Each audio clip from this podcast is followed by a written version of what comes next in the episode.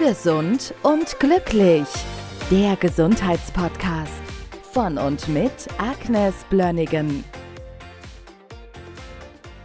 Heute besprechen wir mal das Thema trockene Augen. Das kennen wahrscheinlich viele, die am Computer arbeiten. Aber was, was sind denn die tatsächlichen Ursachen, wenn meine Augen trocken sind? Also, wenn etwas trocken ist, denkt man immer, ach, okay, ein bisschen Wasser. ein bisschen Wasser hilft. Das ist aber nicht so. Viele Menschen haben sehr trockene Augen und das ist sehr lästig. Das juckt, es, hat ein, es gibt ein Sandgefühl, es scheuert im Auge, es tut auch ziemlich weh. Und das ist sehr frustrierend. Man schiebt das oft auf Bildschirmarbeit, aber letztlich ist das nur ein Teil der Problematik, weil wir nicht genügend blinken. Also blinzeln. Also blinzeln ist das, was eigentlich das, die Feuchtigkeit über dem Augapfel verteilt. Und wenn wir nicht blinzeln, dann starren wir in irgendwie einen Bildschirm hinein und dann verteilt sich diese Flüssigkeit nicht so gut. Und was ist das überhaupt? Also wenn etwas trocken ist, ist das nicht unbedingt mit Wasser zu, gleichzusetzen.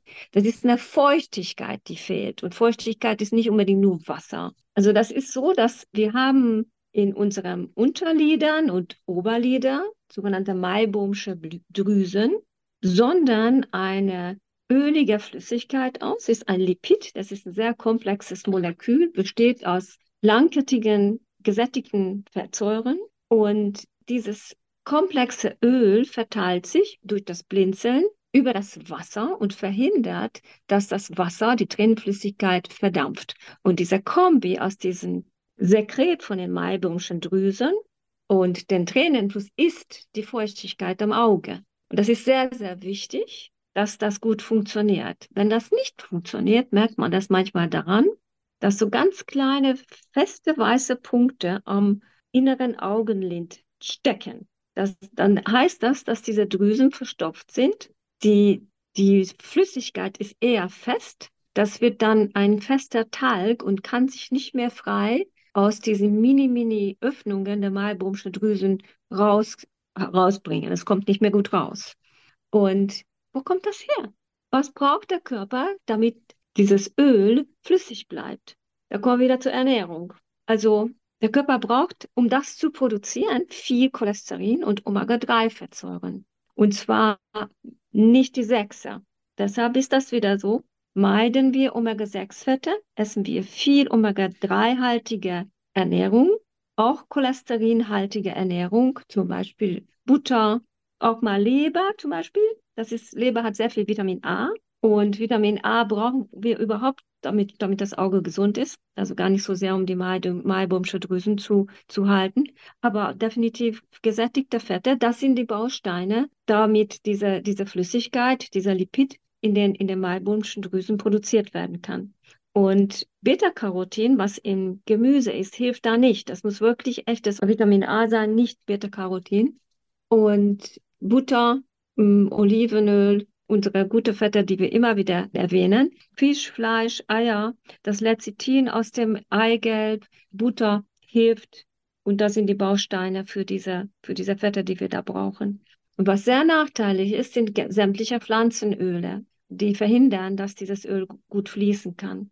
Es gibt auch Hinweise, dass glutenhaltiges Getreide auch nachteilig ist im Hinblick auf die Produktion von diesen Fetten und von diesen Ölen.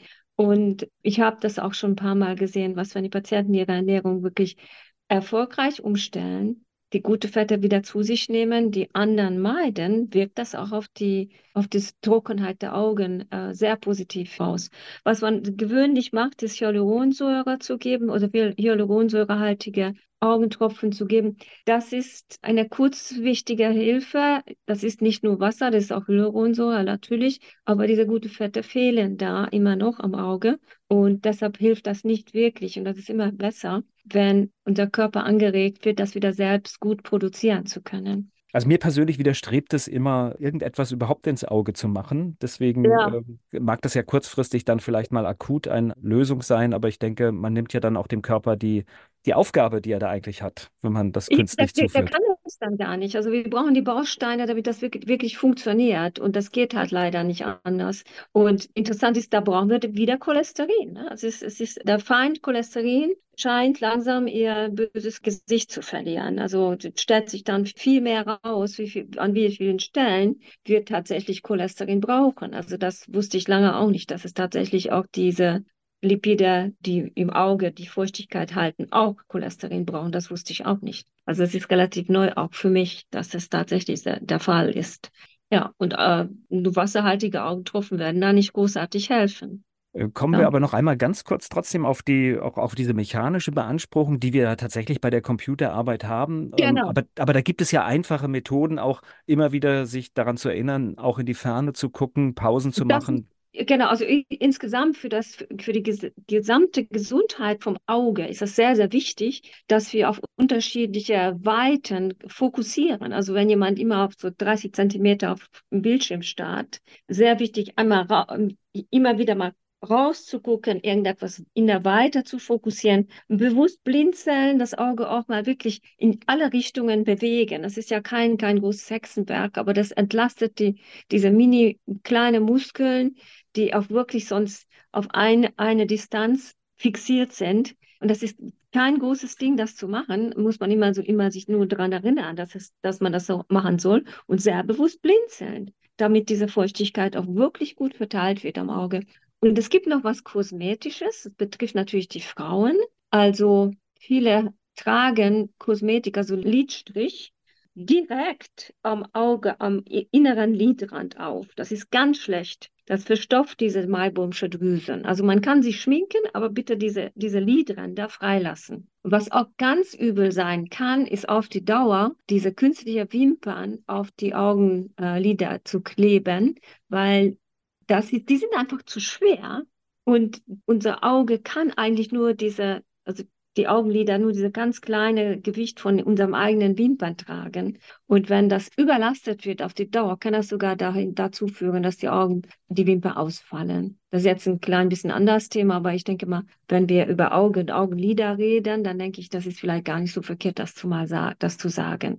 Also lieber ein bisschen Wimpertusche, das ist kein Problem. Und äh, beim Schminken die Augenlider, die, die Lidrand freilassen. Naja, äh, ich finde das ein guter Hinweis, weil ich habe das, jetzt bin ich auch nicht unbedingt betroffen, aber ich habe das noch nie gehört. Insofern gehe ich davon aus, Ah, dass das okay. vielen auch so geht. Ja klar, also viele, viele Frauen benutzen künstliche Wimpern und schminken auch die Lidränder und das sollte man besser lassen. Das sind genau die, die Ab Abflusspünktchen von diesen Maibomschen Drüsen, die man dann zuklebt quasi. Gesund und glücklich. Der Gesundheitspodcast von und mit Agnes Blönnigan.